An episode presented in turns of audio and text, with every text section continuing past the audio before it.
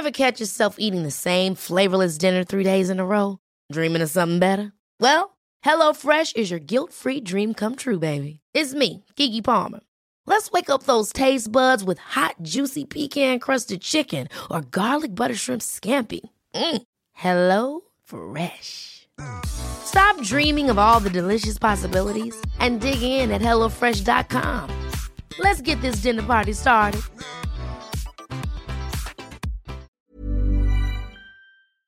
Heraldo Radio. La HCL se comparte, se ve y ahora también se escucha. Inicia. Las noticias de la tarde con Jesús Martín Mendoza en Heraldo Radio.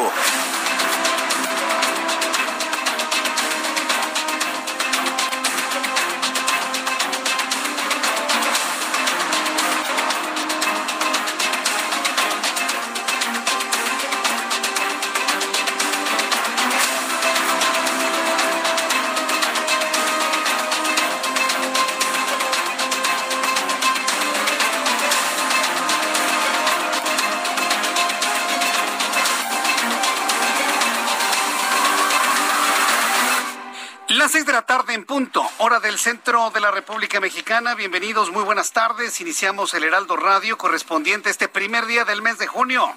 Se nos fue finalmente el mes de mayo y estamos iniciando el sexto mes de este 2021. Súbale el volumen a su radio, que le tengo la información más importante que ha ocurrido en nuestro país hasta este momento.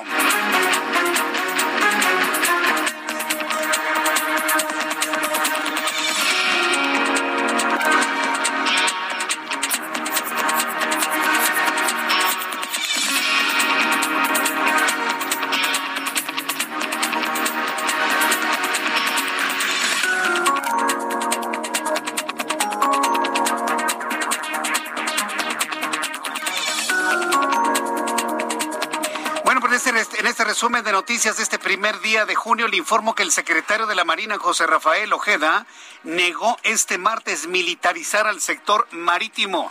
Así lo dejó en claro, dice, de ninguna manera estamos militarizando al sector marítimo. El secretario de la Marina, José Rafael Ojeda, negó que hay este tipo de actividades en el país pese a la reciente reforma que le otorga el control y administración de los puertos que antes estaban a cargo de las autoridades civiles, de manera concreta que estaban a cargo de la Secretaría de Comunicaciones y Transportes. Esta es la voz del secretario de la Marina Armada de México, Rafael Ojeda. Por cierto, declaraciones en el marco, dadas a conocer en el marco del Día de la Marina Armada de México. Actualmente, los esfuerzos están encaminados en hacer de los mares nacionales una fuente de bienestar para nuestro pueblo. Nos vamos a enfocar en desterrar cualquier acto de corrupción y malos manejos de todo aquello que por derecho le pertenece a las y los mexicanos, sin reserva, sin interés personal y de ninguna manera militarizando dicho sector.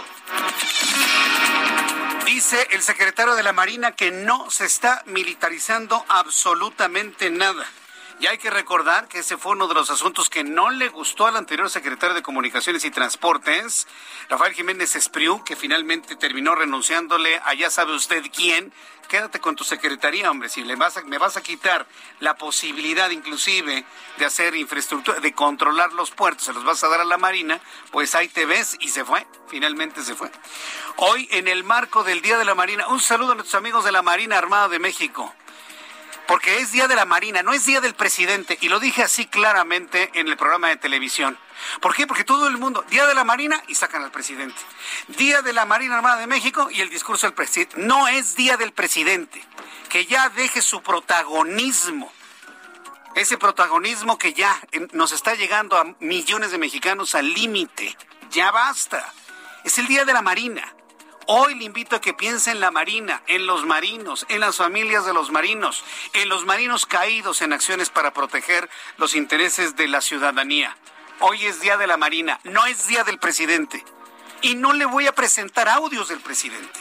Hablaremos de la Marina, escucharemos al, al almirante secretario de la Marina, escucharemos la voz de los marinos. Hoy es día de ellos, no de su comandante.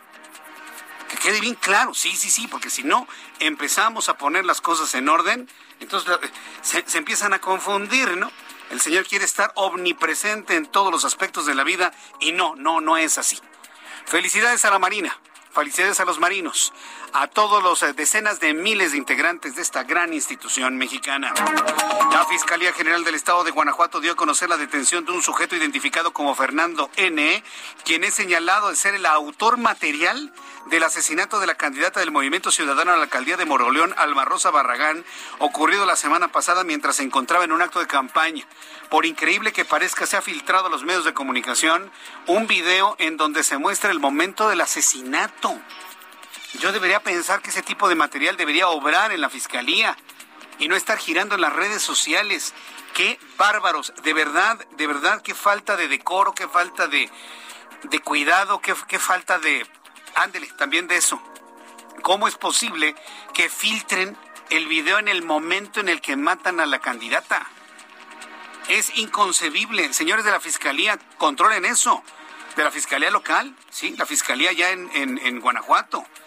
Es inconcebible que esté girando en las redes sociales ese video. Le voy a tener todos los detalles más adelante aquí en el Heraldo Radio. Y el director general de Comunicación Social de la Secretaría de Gobernación, Omar Cervantes Rodríguez, renunció este martes a su cargo. ¿Por qué renuncia el director de la el director de Comunicación Social de la Secretaría de Gobernación? Se dio a conocer un audio en el que critica al consejero jurídico de la presidencia, Julio Scherer, y habla sobre un supuesto apoyo de Julio Scherer al candidato Adrián de la Garza de la Alianza PRI-PRD al gobierno de Nuevo León. Esto fue lo que dijo Omar Cervantes Rodríguez. Vamos a escuchar. te viste de gloria conmigo y con la amiga de aquí. Que alguien diga que los Scherer abiertamente ya están apoyando a Adrián en la recta final. ¿Qué le parece? ¿Qué le parece? Bueno, pues apoyar a Clara Luz en Nuevo León es un despropósito, para empezar.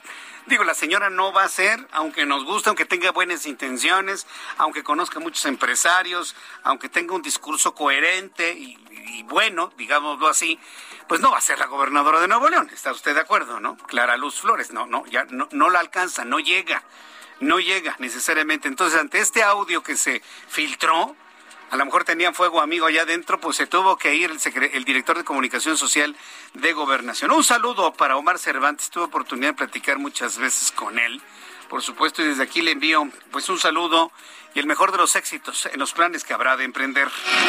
El Centro de Producción de Programas Informativos y Especiales, CEPROPIE, bajó los videos de las conferencias de prensa matutina del presidente Andrés Manuel López Obrador del 31 de marzo hasta la fecha. Sin embargo, los videos se mantienen en los canales del gobierno y en sus redes sociales. Sin embargo, pues de manera parcial acatan la orden que dio el Tribunal Electoral del Poder Judicial de la Federación en cuanto a la violación de la ley electoral. Y luego de que la Coordinadora Nacional de Trabajadores de la Educación advirtió que cerca de 45 mil maestros no regresarán a clases en la Ciudad de México. Hoy Claudia Sheinbaum, jefa de gobierno de la Ciudad de México, reiteró que el regreso es voluntario. Regresa el que quiere y el que no, pues no y con pleno acuerdo entre docentes, madres y padres de familia y la Secretaría de Educación Pública, ese es el criterio que habrá de prevalecer el lunes 7 de junio. Regresa el que quiere y el que no, pues no. Esto fue lo que dijo Claudia Sheinbaum. Y por eso lo que se ha planteado es que es un regreso voluntario y yo creo que es importante. Ahí eh, es lo que ha estado em, declarando la Secretaría de Educación Pública, desde la maestra Delfina, su secretaria, y el doctor Luis Humberto Fernández, es que no solo es voluntario, sino es importante que los niños, las niñas eh, y los maestros puedan reencontrarse en este cierre de ciclo escolar pero evidentemente nada va a ser obligatorio y va a ser de acuerdo a, las comunidades. Le doy a conocer que autoridades sanitarias chinas anunciaron hoy la detección del primer caso mundial de gripe aviar, que, que en realidad sería aviaria, de gripe aviaria H1, no, perdón, ahí le va el nombre correcto, H10N3, H10N3, en seres humanos. En un comunicado, la Comisión de Sanidad asegura que hasta ahora nunca se había detectado un contagio humanos, por lo que se trata de una transmisión accidental, que el riesgo de la propagación a gran escala es sumamente bajo. El paciente contagiado es un hombre de 41 años de la provincia oriental de Jiangsu. El pasado 23 de abril empezó a notar fiebre y otros síntomas, siendo hospitalizado cinco días después tras agravarse su estado. A ver, a mí me parece muy raro que en China es donde tengan que surgir todos los males de la humanidad. A mí que no me vengan con que se comieron un pollo podrido o se comieron un, este, un murciélago a pedacitos. Eso no es cierto, eso es una gran mentira. Y Joe Biden está precisamente tras esa evidencia de la fabricación de estos virus. Ya lo dijo la semana pasada, la fabricación en laboratorio de estos virus. Nos vamos a mantener muy atentos de, de la información que tenga el equipo de inteligencia de los Estados Unidos. El Vaticano informó este martes que su Santidad Francisco reformó el libro sexto del Código de Derecho Canónico sobre las sanciones penales en la Iglesia Católica, ya incluido la pederastia como delito contra la dignidad de las personas. Así que a los padrecitos pederastas, a esos padrecitos que andan mal de su cabeza y que andan toqueteando y violentando niños, que sepan que les va a caer la justicia, no divina, no nos vamos a esperar a que los castigue Dios y los mande al infierno. El infierno lo van a conocer en la tierra. Y decirle a todos los padres de familia, a todas las personas que conozcan a padrecitos locos que andan tocándole sus partes íntimas a los niños, o que le piden a los niños que le toquen sus despojos a esos padrecitos, que los denuncien. Ay, me canso. Y mire quién se lo dice alguien que ha defendido la Iglesia Católica capa y espada y ese he sido yo. Y soy el primero en decirle a los padrecitos locos que andan ahí toqueteando a los niños que les va a caer la justicia, no divina, ¿eh? La de la tierra, la de los hombres, y se van a ir a la cárcel y se van a quedar ahí el resto de sus vidas. Porque eso no se puede hacer en contra de ningún menor de edad. Que les quede bien clarito. Y hoy el Papa Francisco está reforzando todas las medidas de castigo en la tierra para que ustedes paguen sus delitos. Pero para que paguen esos delitos, esos padrecitos que anden por ahí esparcidos, sí se necesita la fuerza, el coraje de los padres de familia para denunciar los hechos que han sufrido sus hijos. Hay que hacerlo, ¿eh? Se los recomiendo. Cuando son las 6 de la tarde con 12 minutos hora del centro de la República Mexicana, vamos con nuestros corresponsales en toda la República Mexicana. Charbel Lucio, ella nos informa desde Morelia, Michoacán, murió el esposo de la candidata agredida a tiros en Cuitzeo. Adelante, este, Charbel, te escuchamos. ¿Qué tal? Buenas tardes, un saludo al auditorio. Como contexto, les platico la noche del domingo, la aspirante a la alcaldía de Cuitzeo, Rosalia Milán Pintor, eh, quien es abanderada de Morena y PT, viajaba junto a su familia a bordo de dos camionetas cuando fueron agredidos a tiros en la entrada de la cabecera municipal. Resultado de esta embestida, José Marcelino Pérez Aguilar, esposo de la candidata y quien conducía una de las unidades atacadas, resultó gravemente lesionado, fue trasladado a un hospital donde en las últimas horas del lunes eh, pues perdió la vida debido a una herida que presentó en la cabeza. Eh, la Fiscalía General del Estado pues ya está investigando este caso hay un detenido, un, un hombre que se detuvo precisamente en el municipio de Cuitzeo y eh, Francisco Díaz Rodríguez, integrante de la planilla que acompaña a la candidata Rosaelia, reveló que dos meses antes la aspirante recibió una amenaza vía telefónica a la cual eh, pues no prestó mayor importancia. El candidato a síndico dijo que el equipo de campaña desconoce quién está detrás de este ataque contra la eh, candidata Milán Pintor, pero aseguró que fue un hecho relacionado a la contienda electoral. Ese es mi reporte desde Michoacán. Qué barbaridad. Gracias por la información, Charbel. Seguiremos pendientes. Seguiremos pendientes. Y desde el estado de Michoacán viajamos hasta el estado de Puebla con nuestro corresponsal José Lemus. Adelante, José. Te vemos y escuchamos. Adelante. ¿Qué tal, Jesús? Muy buenas tardes. También buenas tardes al auditorio para platicarles que hoy el gobernador del estado de Puebla, Miguel Barbosa Huerta, confirmó que pues el candidato a la presidencia municipal por Acajete, Porfirio Lima, fue encontrado con vida, pero no encontrado aquí en el territorio poblano. Con base en lo que en la declaración que dio el mandatario poblano, pues este candidato a la alcaldía que te acabo de mencionar fue hallado deambulando en uno de los municipios del estado de Querétaro. Por eso inmediatamente hoy la Fiscalía General del Estado de Puebla se coordinó con su homólogo de aquella demarcación para poder traer, más bien, pues ya traer aquí al territorio poblano a este candidato del Verde Ecologista de México. Solamente recordarte que fue desde el sábado pasado cuando se reportó su desaparición y fue en las últimas horas a través del propio mandatario poblano que se confirmó que se encontraba secuestrado este candidato y tomando en cuenta que estamos cerca de vivir las votaciones el próximo 6 de junio aquí en el territorio poblano Jesús. Muchas gracias por esta información. Gracias, José Jesús Lemus. Son las seis de la tarde con 14 minutos hora del centro de la República Mexicana. Vamos con nuestros compañeros eh, perdón, reporteros urbanos, periodistas especializados en información de ciudad. Israel Lorenzana, qué gusto saludarte. ¿Dónde te ubicamos, Israel? Jesús Martín, muchísimas gracias. Yo me en estos momentos sobre el paseo de la Reforma a la altura de Avenida Hidalgo. Fíjate que ha comenzado a llover de manera fuerte en esta zona, así que hay que recomendar a nuestros amigos automovilistas manejar con mucha precaución. Para quien viene de la zona del eje 1 norte y con dirección hacia Garibaldi, va a encontrar la circulación totalmente aceptable a través de reforma. En el sentido opuesto ya van a ubicar algunos asentamientos, precisamente en la zona de Bucareli, aquí en este punto en Avenida Hidalgo y más adelante con dirección hacia la zona del circuito interior. No hay que abandonar esta arteria, ya que superando precisamente la zona del eje 2 norte, la circulación mejora para nuestros amigos que se incorporan hacia la calzada de Guadalupe. A manejar con mucha precaución y nosotros, por supuesto, seguiremos al pendiente. La información que te tengo. Muchas gracias por esta información, Israel Lorenzana. Hasta luego. Hasta luego, que te vaya muy bien. Saludo a Javier Ruiz en otro punto del Valle de México. Adelante, Javier.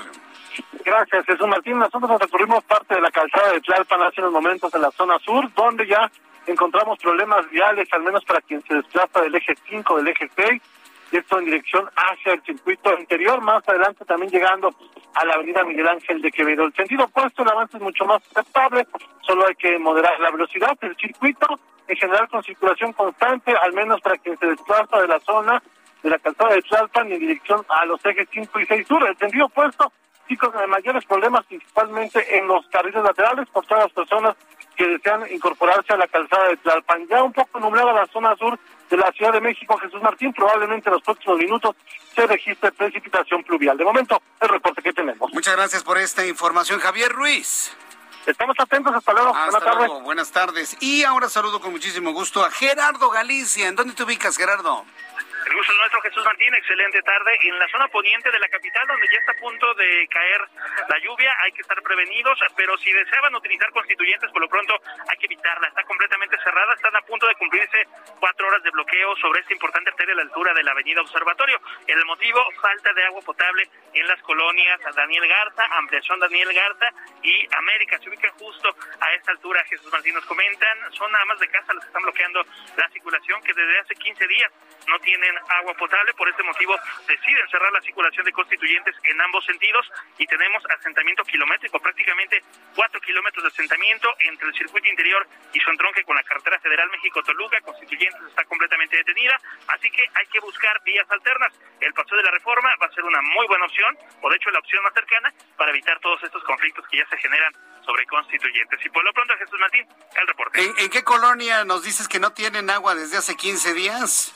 Daniel Garza, ampliación Daniel Garza, América Jesús Martín, y de hecho las eh, mamás, las amas de casa que están en ese punto, algunos pequeñines, están muy molestos porque sienten que las autoridades los estaban engañando. En primera instancia les dijeron que era por una fuga de agua potable, ya fueron a revisar y resulta que no. Eh, al parecer es un problema con las válvulas. Ya se está checando ahora este tema, Jesús Martín. Correcto, sí. Por cierto, es una colonia bastante peligrosa, la América, la Kobe, la Daniel Garza. Se han conocido de muchos eh, asuntos delictivos en esa colonia, ¿no es así, Gerardo?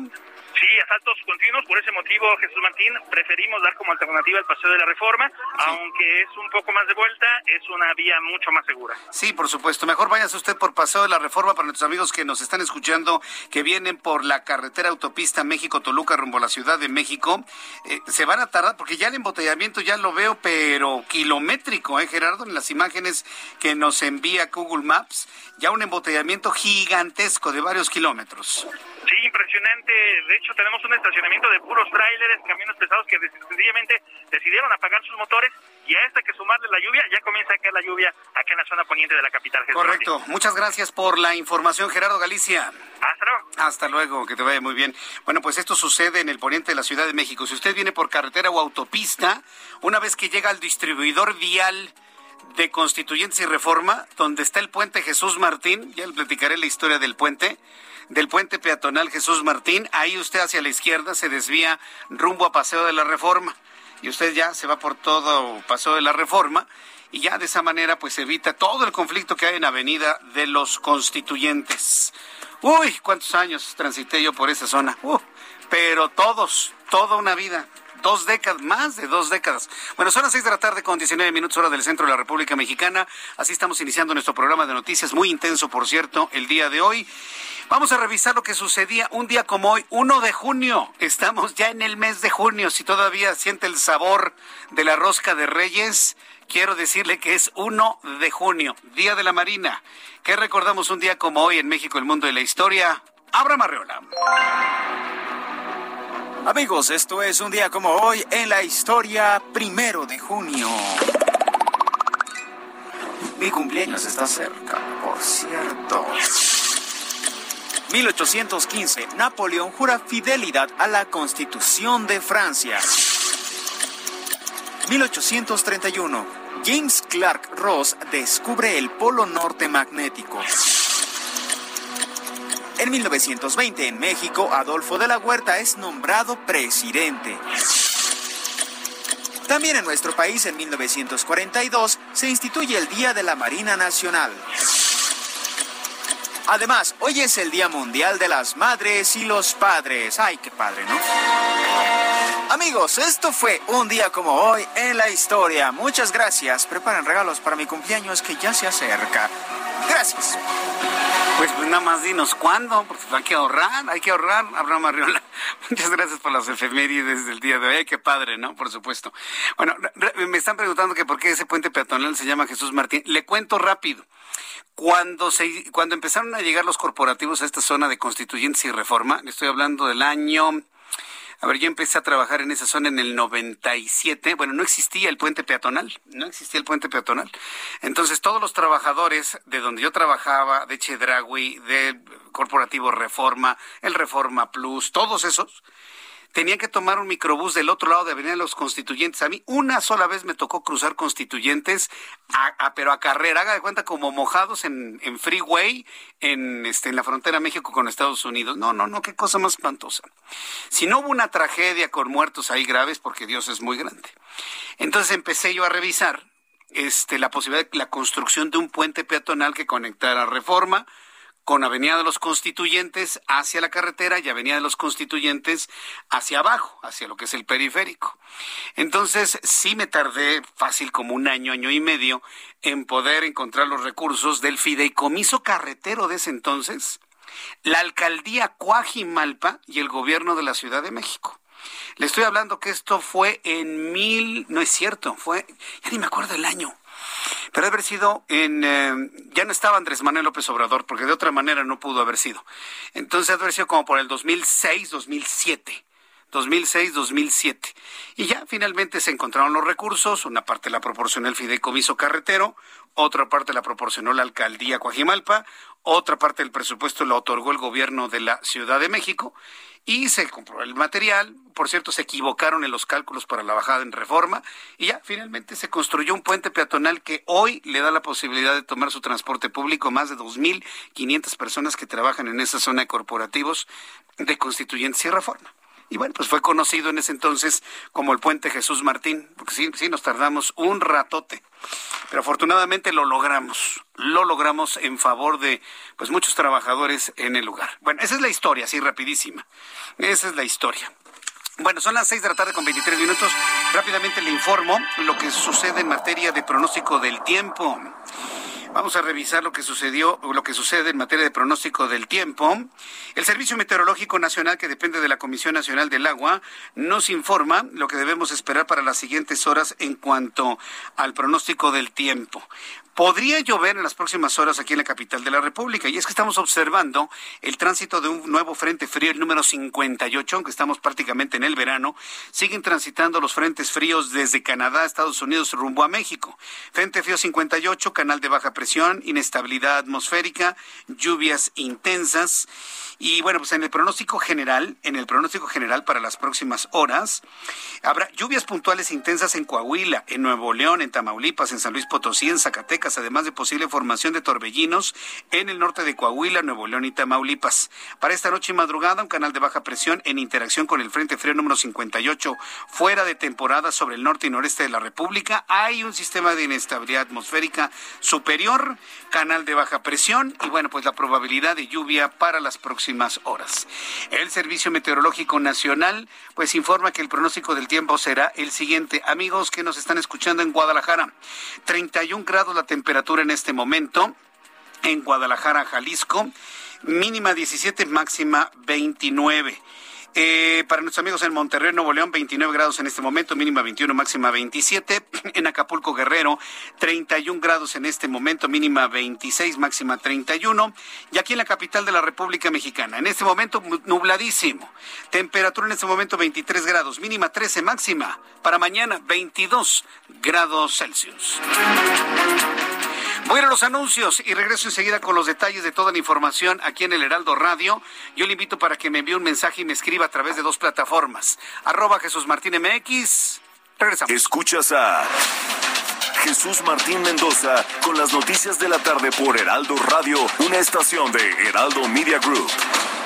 Heraldo Radio, la HCL se comparte, se ve y ahora también se escucha.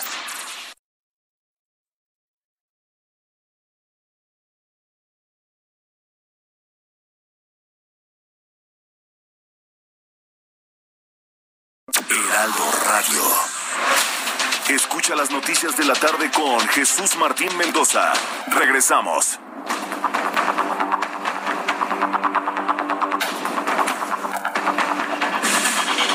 Ya son las seis de la tarde con 30 minutos hora del centro de la República Mexicana. Mire, de la información electoral, de, de, la información electoral, lo que está llamando poderosamente la atención es lo que está sucediendo en San Luis Potosí.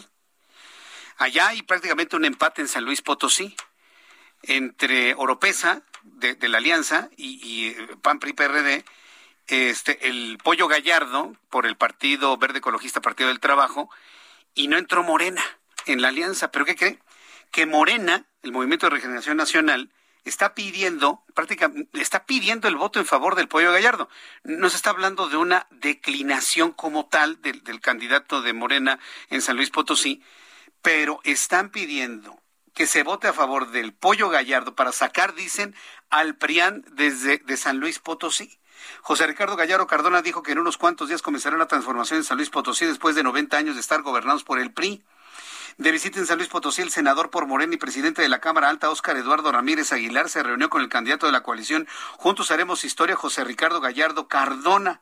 De ahí afirmó que el abanderado va a gobernar muy bien el Estado y aseguran que las bases morenistas en San Luis Potosí harán voto útil en favor del candidato verde PT. Ricardo El Pollo Gallardo en San Luis Potosí. Vean cómo se están moviendo las cosas de manera impresionante. Yo estaba seguro, por ejemplo, hablando de Nuevo León, que Fernando Larrazábal iba a declinar en favor de Adrián de la Garza ya entre ayer y hoy, todavía queda mañana.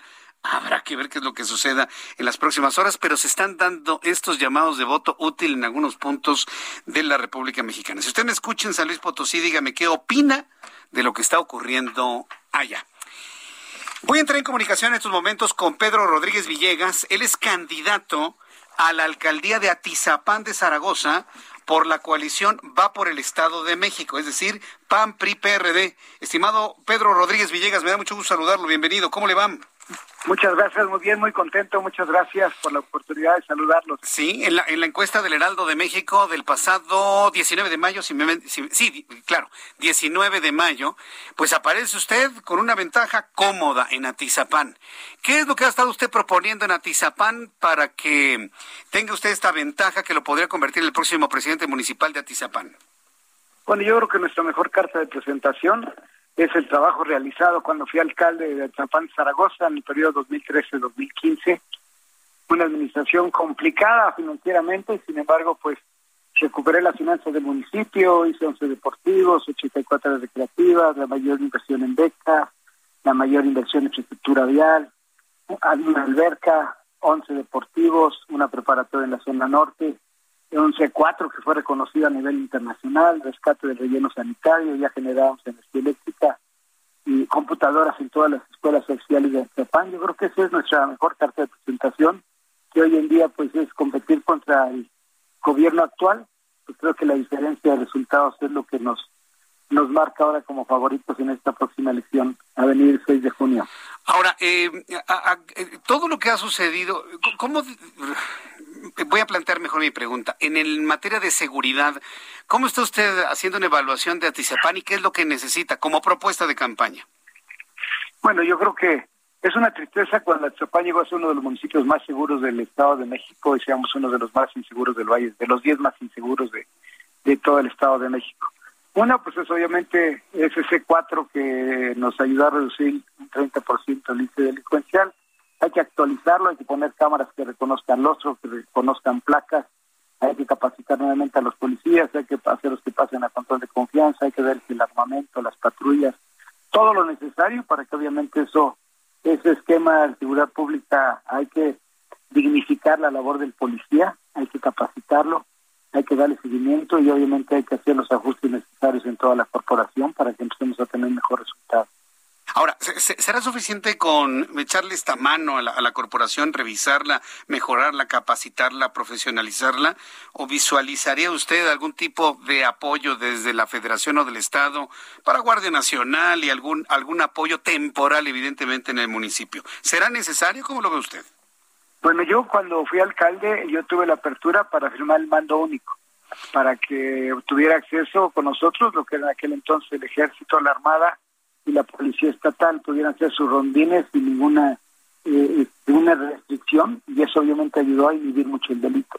Pues yo creo que obviamente la presencia de esas corporaciones en el municipio ayudan a inhibir el delito. Hay que poner una serie de, de, situaciones que nos ayuden a controlar más la inseguridad, como yo le decía, estas cámaras que vamos a colocar que identifican el rostro, y pasa una persona que esté boletinada en la plataforma México, inmediatamente la cámara manda una alerta para que se le vaya dando seguimiento a esta persona por cada una de las cámaras que vaya transitando o si robaron un vehículo, usted marca al, C, al, C4, ya la descripción de su vehículo, las placas, que activan el protocolo en las cámaras, cada cámara que detecte un vehículo con las características que señaló, obviamente van mandando una alerta para que se le vaya dando seguimiento a la unidad. Creo que eso nos ayudará muchísimo a tratar de inhibir el delito. Yo sé que el, es eh, muy complicado erradicarlo al 100%, pero a medida que tengamos más medidas de control, vamos blindando nuestro municipio. Eh, háblenos del rescate financiero y la reactivación económica en Atizapán. ¿Qué es lo que se necesita para que esto sea exitosa? Bueno, yo creo por un lado hay que hacer una ingeniería completa de la administración, ver cuáles son realmente el número de empleados que tiene que contar cada una de las áreas, eliminar los programas que son poco rentables y obviamente no son de beneficio de la sociedad. Hace falta impulsar los programas que, que ayudan, impulsan y realmente apoyan a la, a la sociedad. Hace falta obviamente generar una eh, cobranza eficiente y efectiva de las finanzas públicas para que se vayan recuperando poco a poco. Hoy en día sabemos nosotros que hay eh, cobranza que se va rezagando por la falta de seguimiento pero también tener control de que no sean cobros excesivos y desmedidos hacia la población. Estoy saliendo ahorita a un encuentro con empresarios y que yo creo que las administraciones tienen que ser facilitadoras de la inversión. Y más hoy en día que hemos tenido un desempleo impresionante en todo nuestro país, hoy lo que necesitamos es facilitar la inversión para que eso genere empleos que tanta falta hace en el municipio. Dar facilidades a los inversionistas en una ventanilla única, dejan su documentación de apertura de negocios y tenían derecho al día siguiente a abrir su negocio porque ah. contarían con una licencia temporal por 90 días para que mientras integren toda la documentación que pudiera haber hecho falta. Y que desde esa ventanilla corrían todos los trámites por dentro de la administración para que el, inversionista no tenga que ir a desarrollo urbano y le piden un dinero. A protección civil le piden otro dinero, normatividad le piden otro dinero, una dádiva. si lo hacemos internamente, el empresario ya no tendría que ver la cara a ningún funcionario, sino únicamente recoger su licencia de funcionamiento y ver también los adeudos que tengan las empresas y demás, ver cómo se les puede ayudar y en un momento hasta financiar adeudos que tengan atrasados de agua, de perdial, no sé, para tratar de, reactivar la economía de nuestro municipio que está actualmente muy, muy dañada. Pues esto suena muy atractivo para poner un negocio, ¿no? Es decir, al día siguiente de hacer la solicitud, 90 días y podemos abrir el negocio. Entonces. Exactamente. Hoy, en día, nuestra, nuestra economía pasó de ser la séptima economía más importante del Estado a la octava. Eso obviamente nos tiene que preocupar y ocupar en reactivar la economía del municipio. Representamos el 3.1% de, del Producto Interno Bruto del Estado. Y eso es algo que nos tiene que preocupar y ocupar en recuperar el lugar que teníamos. Correcto. Usted fue alcalde de Atizapán entre 2000, de 2012, 2013 a 2015, ¿verdad? En esos años. 2013 a 2015 fue alcalde Exactamente. ¿Y, cuál es la, cómo ve al municipio de cuando usted lo administraba hasta este momento en donde nuevamente podría, con el voto del próximo domingo, ser el, el nuevo alcalde? Hay obviamente diferencias importantes. Yo creo que una de ellas, la principal, pues es ahorita el tema de la falta de seguridad con la que viven las familias. Hoy las familias tienen temor de salir a la calle. El problema hoy que también nos queja mucho es la falta de agua en casi todas las colonias del municipio con el tema de que, se pretende llevar el agua de la presa marina a la Ciudad de México, afectando con ello pues a las familias atizapenses. Yo creo que es un tema que la autoridad está actuando en omisión a no este, tener un posicionamiento en relación a ese tema. Creo que va a afectar muchísimo a las familias atizapenses que se lleven ese vital líquido a la Ciudad de México, este, limitando el, el consumo a las familias que tanta falta les hace. Muy bien, pues eh, parece que todo está, pues de alguna manera definido, aunque yo espero que usted no se confíe, ¿verdad? Por los puntos de ventaja que le dan algunas encuestas, incluidas las del Heraldo de México.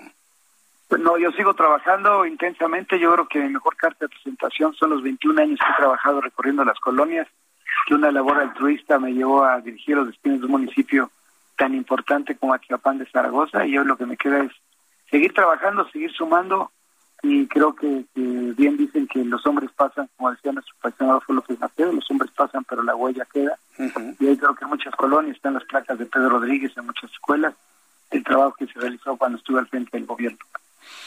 Muy bien, pues estaremos muy atentos durante la jornada del próximo domingo 6 de junio. Tenemos una cobertura muy grande en el Heraldo de México que cubre a toda la República Mexicana y por supuesto estaremos con especial atención en lo que suceda en el Estado de México y de manera concreta en Atizapán de Zaragoza.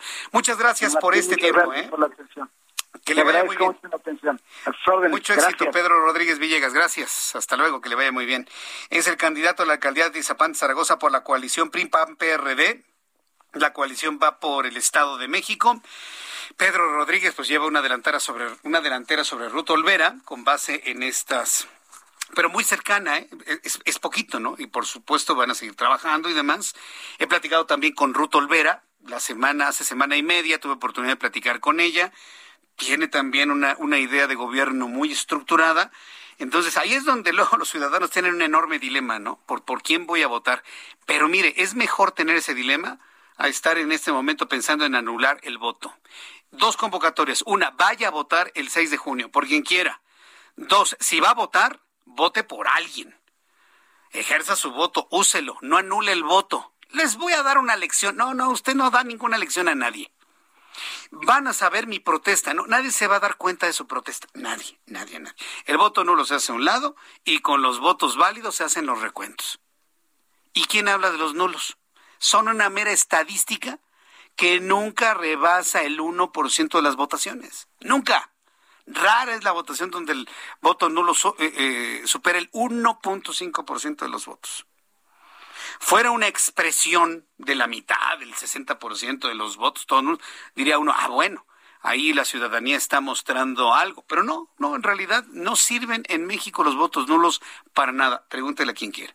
¿Por qué se lo digo eso? ¿Por qué se lo digo de esa manera? Para que no anule su voto, para que vote por alguien, por el mejor o por el menos peor, haga un esfuerzo de análisis. No, es que mi voto no cuenta. No, sí, sí cuenta.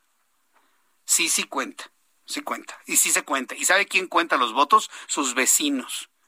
Los que están en las casillas, el presidente, el secretario, el escrutador, no es otras personas más que sus propios vecinos. No son partidos políticos, no son los borregos de la nación los que van a contar los votos. Eso quisiera López Obrador al desaparecer el INE. Que las, elecciones las vuelva a hacer gobernación y los votos los cuenten los borregos de la nación. No, no, no, no, no. Hoy los cuentan sus vecinos y todo eso lo contabiliza una, una institución ciudadana que es el Instituto Nacional Electoral. Entonces, por ese lado, despreocúpese, su voto es contabilizado. Ahora tome la decisión de votar por alguien. Escuche, analice y tome una decisión. Eso es lo difícil, ese es el reto. Lo fácil es no votar, lo fácil es anular el voto. No, lo difícil es tomar una decisión, una decisión de la cual dependerán nuestros hijos, nuestros nietos y nuestro, el futuro de nuestro país. Y no le estoy exagerando. ¿eh? Son las 6 de la tarde con 43 minutos hora del centro de la República Mexicana. En las noticias del día de hoy, quiero informarle que el presidente de este país, formalizó este martes la decisión de colocar bajo el mando de la Secretaría de Marina Armada de México no solo los puertos aduanas de los litorales del país, sino también a la Marina Mercante. Son dos cosas muy distintas, ¿eh? Y, y, le, voy, le voy a decir una cosa que seguramente usted no lo sabe. Seguramente usted no lo sabe. Pero la Marina no quiere la Marina Mercante, ¿eh? No son lo mismo no tienen la misma preparación y, bueno, pues hay ahí, digamos, un enfrentamiento entre los marinos mercantes y la marina propiamente dicha. Y ese asunto lo pasó de, así por alto el presidente de la República. ¿Y qué es lo que tiene que hacer el almirante secretario? Pues obedecer. Acuérdense que son los leales entre los leales. Y si dice el presidente, párense de cabeza, se paran de cabeza. Pero bueno, esperemos que no haya conflictos entre la Marina propiamente dicho y la Marina mercante, porque no es lo mismo la gimnasia que la magnesia. Eso debe saberlo usted. Durante la ceremonia para conmemorar el Día de la Marina Nacional, explicó que como consecuencia de la reforma que propuso el Congreso, la Secretaría de Marina tomará el control de las instalaciones portuarias. Dice que por razones de seguridad, pero también el mando de la Marina mercante para garantizar la eficacia en las operaciones comerciales. Al considerar que sin el apoyo de la Marina Mercante la reforma no podría materializarse como se requiere. No creo que vayan a estar muy contentos los marinos que les toque estar en puertos y conviviendo con la Marina Mercante. No creo que les guste mucho, pero bueno, ya veremos cómo funciona.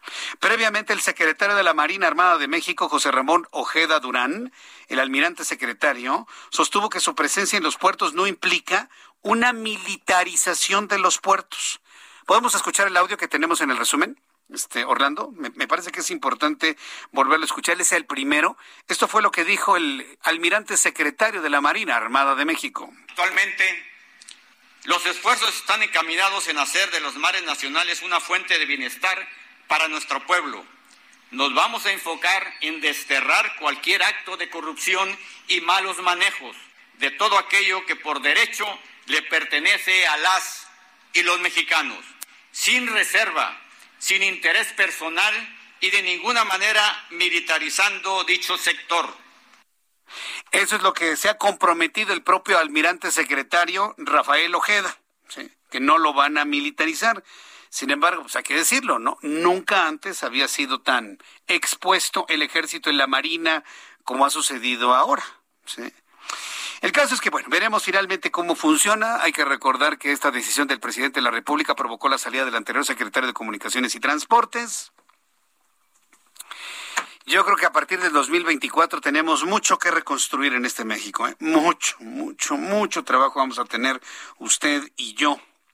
El recién culminado mes de mayo se registra como el más violento en lo que va de 2021 al cerrar con 2.462 víctimas de homicidio doloso en el país, un promedio de 79 asesinatos diarios. No que abrazos sino balazos, presidente. Estamos tan igual y tan peor que en otros tiempos de México, con la violencia desatada. Sus abrazos no funcionan, presidente, no funcionan, no sirven. Es pueril. El, el, abrazos no balazos, es de niños chiquitos eso. Es pueril, eso es lo que significa. ¿Qué estadística? Dicho mes es el séptimo con más asesinatos desde diciembre de 2018, que inició el sexenio del presidente López Obrador de acuerdo con el conteo diario del Gabinete de Seguridad Federal. Según el reporte del conteo diario, Guanajuato se mantuvo en mayo como la entidad más violenta, con 276 asesinatos en números absolutos. Le siguen el Estado de México con 231, Baja California con 130, Michoacán con 222, Jalisco 209, Chihuahua 160, Guerrero 118, Ciudad de México con 105. Ayer 31 de mayo se registró en total 80 asesinatos violentos en México, la mayoría en Chiapas con 10 y 9 en el estado del compadre del presidente, donde quiere ahí su compadre y su ahijada gobernar ese estado. Por cierto, ¿eh? este Mario Moreno Arcos allá en Guerrero sigue sumando apoyos de todos los sectores políticos y sociales del estado de Guerrero. Así que estaremos muy atentos del proceso electoral en el estado de Guerrero, donde todo parece indicar que un Mario Moreno Arcos se puede alzar con el triunfo, el candidato de la alianza PRI-PRD allá en el estado de Guerrero. Bueno, pues esto es lo que se informa en materia de inseguridad en estas entidades de la República Mexicana. ¿Cómo ve que van los los abrazos y no los balazos? Me dicen que ya está al revés, balazos y no abrazos, ¿no? Pregúntale a los candidatos. No, no, no, qué cosa más, qué cosa más espantosa. La Fiscalía General del Estado de Guanajuato dio a conocer la detención, esta noticia es muy importante, de Fernando N., el presunto homicida de la candidata a la alcaldía de Moroleón, Alma Rosa Barragán, en coordinación, fue detenido en coordinación con el Ejército, la Guardia Nacional y la Policía Estatal. El presunto homicida de la candidata fue detenido en la ciudad de Yuriria. Ya al momento de su captura no se le encontraron armas largas, eh, perdón, se le encontraron armas largas, un fusil, un arma de fuego corta, cargadores, cartuchos útiles, una mira telescópica, hierba con características, hierba con características de marihuana. Epazote no es, ¿eh? Epazote no es. Sí, orégano. Orégano no es. O epazote para las quesadillas, ¿no? Para poner el quesito. ¿Qué es esta hierba? Ay, mi epazote para mis quesadillas de la noche. Epazote no es. Bueno, es que me da una risa cómo, cómo son eufemistas los de las fiscalías de los estados. Igual, la general de la República también. Tienen que decir las cosas suavecitas, suavecitas. No vayan a violentar el derecho humano de cada uno de los pelos de los presuntos detenidos. Cabe recordar que Alma Barragán fue asesinada la tarde del martes 25 de mayo mientras daba un discurso a sus simpatizantes en una de las principales avenidas de Moroleón. Lo que sí le quiero decir a la, Fiscalía del Estado de Guanajuato, que ya ni la muelen, oigan, de, de verdad, ya no la muelen. ¿Cómo, ¿Cómo se atreven a filtrar el video en el momento en el que matan a la candidata? Eso de verdad es no tener la más mínima dignidad.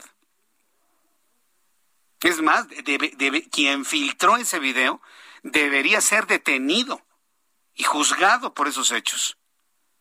Porque cada vez que alguien reproduce ese video, vuelve a victimizar a Alma Rosa Barragán, la vuelve a matar. Y es una mujer, fue una mujer, que lo único que quería era mejorar su municipio. Era una, una ama de casa, una señora que tenía los sueños, pensando en sus hijos, miren hijos, vamos a arreglar nuestro moroleón, y la matan. Que el hijo esté involucrado con el narco, que si fue un mensaje del crimen organizado, sea lo que sea, no se vale que estén revelando ese video a diestra y siniestra en las redes sociales. No sean así, por favor, no seamos así. No seamos así en México, por favor, de verdad. ¿Queremos verdaderamente cambiar? Pues cambiemos eso, respetemos más a la pobre familia que todavía llora, Alma Rosa Barragán. En otras noticias, la candidata de la Alianza PAN-PRI-PRD, noticia de escandalito, ¿qué le parece? La candidata de la Alianza PAN-PRI-PRD al gobierno de Baja California, Lupita Jones, que por cierto va pero súper abajo en las encuestas. Yo creo que, mire, de la alianza entre los tres partidos, PAN, PRI, PRD, uno de los grandes errores que cometieron fue el haber pensado que Lupita Jones pues los, eh, baja, baja californianos la iban a elegir como gobernadora, perdón, los mexicanos ya no somos unos niños chiquitos donde, ay, la Miss Universo, ay, votemos por... No, queremos gente que sepa hacer las cosas, que no se robe el dinero, que sea honesto y que le dé oportunidades a todos, a pobres, a ricos y a todos. Y perdón, pues no, no, no les funcionó, no les funcionó. Lupita Jones va muy abajo en las encuestas, va prácticamente en tercer lugar de, las eh, preferencias electorales allá en Baja California, pero pues sale, se mediatiza su nombre, se, se mediatiza lo que hace, porque dice que le ofrecieron 5 millones de dólares para declinar en favor del aspirante de Encuentro Solidario Jorge Canrón y aseguró que ese intento de soborno es resultado de que su campaña va avanzando y que se sigue posicionando en las preferencias de los baja californianos. En respuesta, Jorge Hank negó las acusaciones de su contrincante a quien le pidió presentar las pruebas al respecto. Esto fue lo que dijo Lupita Jones. Creo que ha sido lo más interesante que ha hecho en toda la campaña. A ver, vamos a escucharla. Y conforme hemos ido avanzando y creciendo en esta campaña y posicionándonos como ese voto útil que todos los ciudadanos deben ejercer, estas presiones se empezaron a convertir en, en quererme comprar. Me pusieron 5 millones de dólares en la mesa para que yo declinara a favor del candidato del PES. Y no dice cuándo. Pudo haber sido hace un mes o dos meses y se aguantó la información hasta este momento para que todo el mundo, ¡Ah! Voy a cambiar mi voto. O fue ayer, o fue en la mañana, Lupita Jones. Se lo he dicho a Morena y también se lo digo a la Alianza en Baja California. No insulten la inteligencia de la gente, por favor. Si le dieron entonces un, soborno por 5 millones, no es el medio de comunicación donde hay que denunciar, Lupita. Es en la, lo que antes era la Fiscalía Especializada para la Atención de Delitos Electorales. Va y denuncia allá. ¿Por qué en los medios? ¿No será que quiere cambiar las tendencias de los votos? Dijo, pensando mal. Bueno, son las 6 de la tarde con 54 minutos. Vamos a ir a los anuncios y regreso enseguida con más información de todo lo que se está perfilando rumbo al próximo 6 de junio y por supuesto otras noticias más. Le tengo los datos de COVID, le tendré esta actualización después del resumen de noticias. También a nuestros compañeros reporteros en toda la República Mexicana. Y le invito para que me escriba a través de Twitter, arroba Jesús Martín MX, y a través de la plataforma de YouTube, en donde tenemos un chat en vivo arroba Jesús Martín MX en YouTube. Regresamos. Escuchas a Jesús Martín Mendoza con las noticias de la tarde por Heraldo Radio, una estación de Heraldo Media Group. Heraldo Radio, la HCL se comparte, se ve y ahora también se escucha.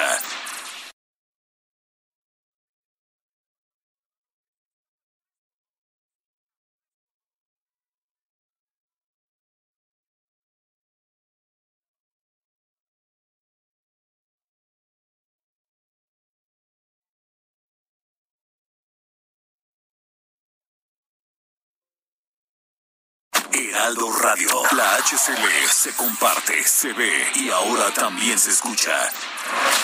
Escucha las noticias de la tarde con Jesús Martín Mendoza. Regresamos.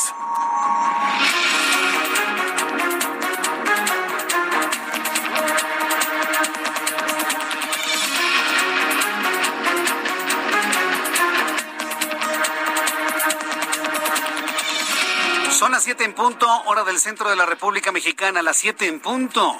Le doy la más cordial bienvenida a todos nuestros amigos en la ciudad de Monterrey, Nuevo León, hoy a partir de nuestra, nuestra nueva frecuencia, 99.7 de FM. El Heraldo Radio en Monterrey.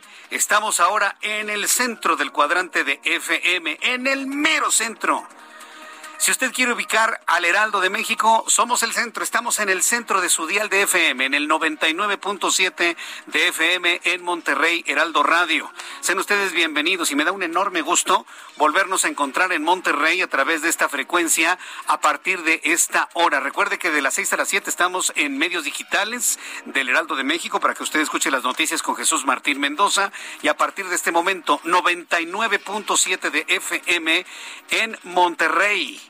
Nuevo León. El 90.1 ahora es la que buena desde el Heraldo Media Group en esta alianza que tenemos con el sistema Radiópolis, que ya le había platicado. Dos emisoras del Heraldo en Monterrey, 90.1 La que buena y el 99.7 de FM Heraldo Radio y les saludo con muchísimo gusto a esta hora de la tarde.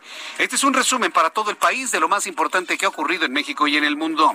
En entrevista para el Heraldo Radio, el candidato de la Alianza va por el Estado de México, la alcaldía de Atizapán de Zaragoza, Pedro Rodríguez Villegas, reafirmó su confianza en alzarse con el triunfo el domingo 6 de junio. Confió en mejor, mejorar lo hecho durante la primera administración que hizo entre el 2013 y el 2015, por lo que se comprometió a combatir diversas problemáticas como la inseguridad, la falta de agua, entre otras, aunque reconoció que esta localidad ha cambiado mucho en los últimos años.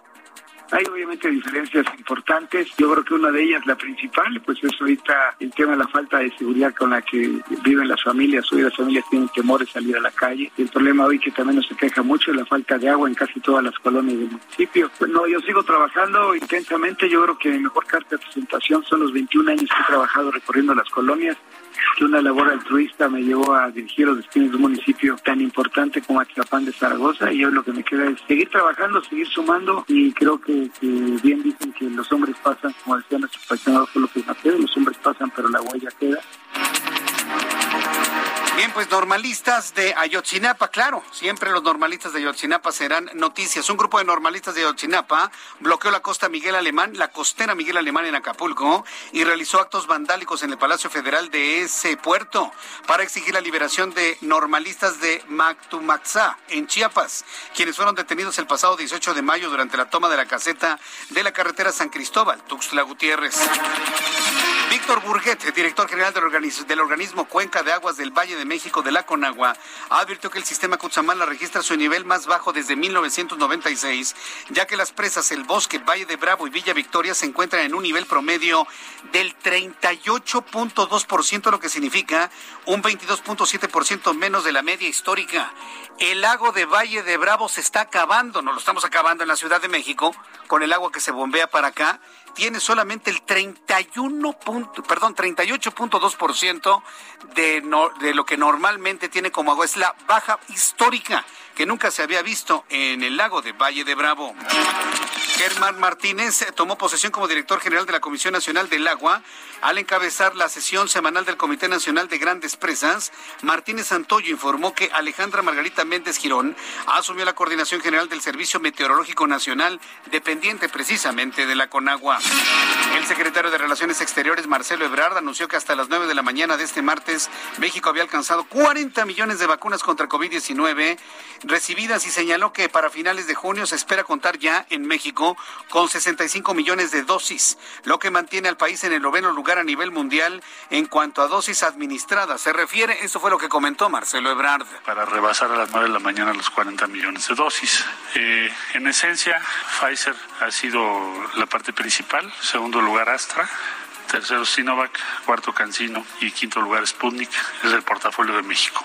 Somos el lugar 9 en el mundo en este momento en eh, millones de dosis administradas. Lugar 9 es México.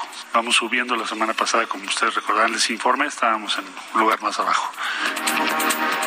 Bueno, pues esto fue lo que comentó Marcelo Ebrard. Este ha sido trabajo del secretario de Relaciones Exteriores, porque el señor, ni me acuerdo cómo se llama, secretario de Salud, ha metido las manos. ¿Usted cree que señor, cómo se llama? Este, el, secretario, de verdad no me acuerdo, ¿eh? Como no aparece el señor, como no aparece el secretario de salud, ni nos acordamos de su nombre. ¿Usted cree que él ha hecho algo para traer una vacuna? No, hombre. Lo ha hecho la Secretaría de Relaciones Exteriores, todo el trabajo lo ha hecho este señor. Jorge Alcocer, sí es cierto, así se llama Jorge Alcocer. Yo nomás le quiero decir al presidente que pagarle a alguien por no trabajar también es corrupción. Quiero informarle que ante la alta demanda que se registró en la alcaldía Benito Juárez para la aplicación de la segunda dosis de la vacuna contra COVID-19 para personas de más de 60 años, la Secretaría de Salud de la Ciudad de México informó que ya se habilitaron 20 células vacunadoras en el World Trade Center y se incrementó el personal de apoyo para acelerar el papeleo. El comité científico que asesora al gobierno de Canadá sobre la vacunación autorizó hoy la posibilidad de combatir la aplicación de las dosis entre las vacunas Pfizer BioNTech, la farmacéutica Anglo, Anglo sueca AstraZeneca y biotecnológica estadounidense Moderna, medida que también ha sido retomada por España. Son las noticias en resumen. Le invito para que siga con nosotros. Le saluda Jesús Martín Mendoza.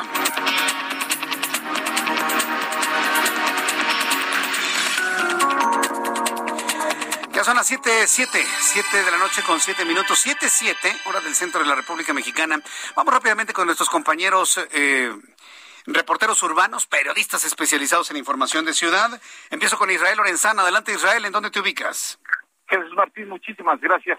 Ahora estamos ubicados en el perímetro de la calzada general Ignacio Zaragoza.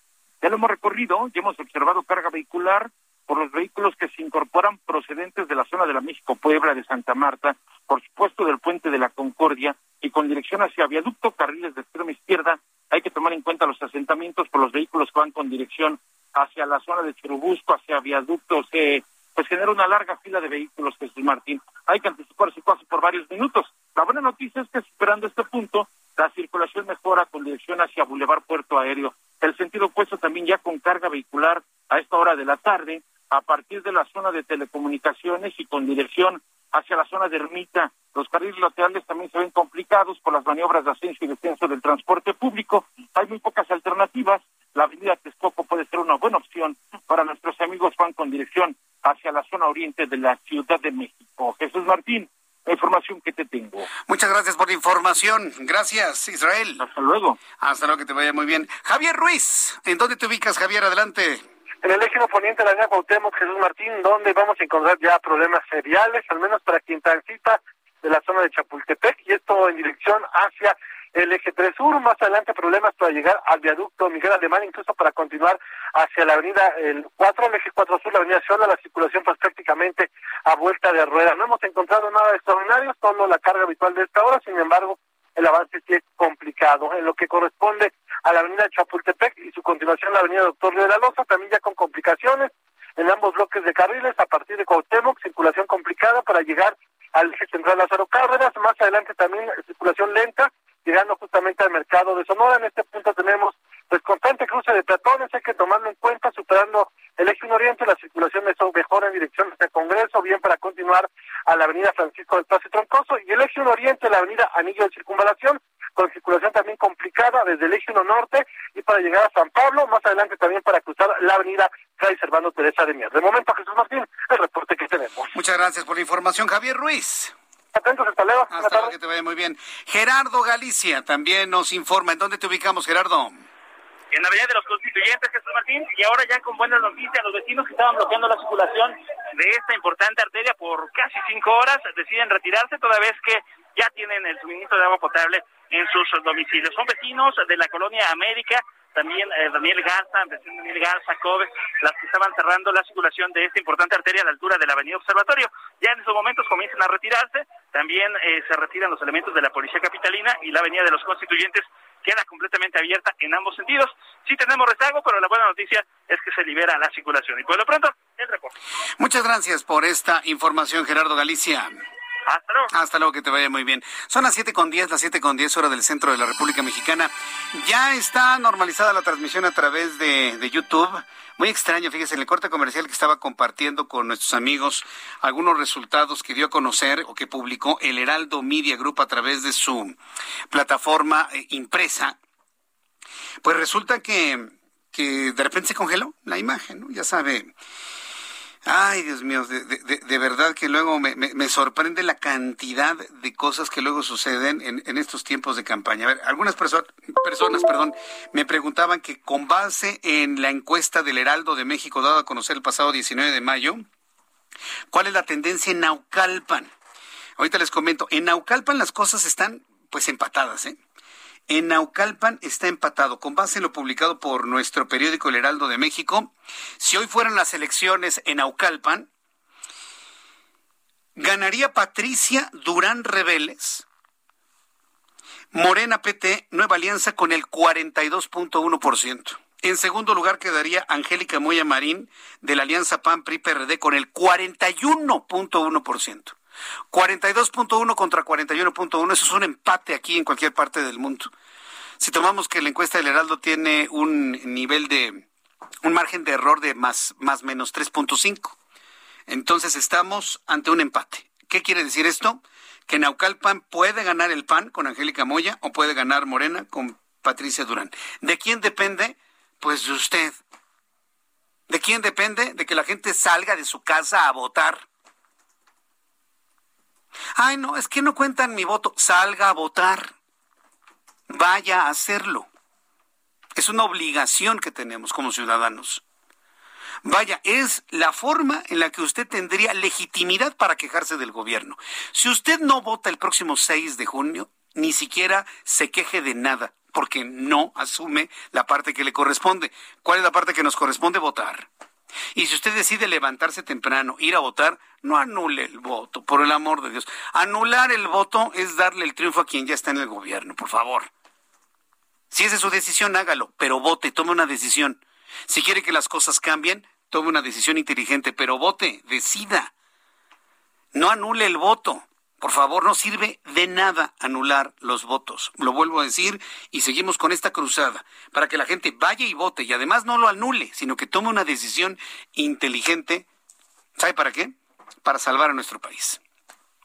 Entonces así se encuentran las tendencias en Naucalpan con base en lo publicado el 19 de mayo en el Heraldo de México. Bien, vamos a entrar en contacto con Claudia, Espinosa en el estado de Puebla. Adelante, Claudia, nuestra corresponsal. Te vemos y escuchamos. Adelante.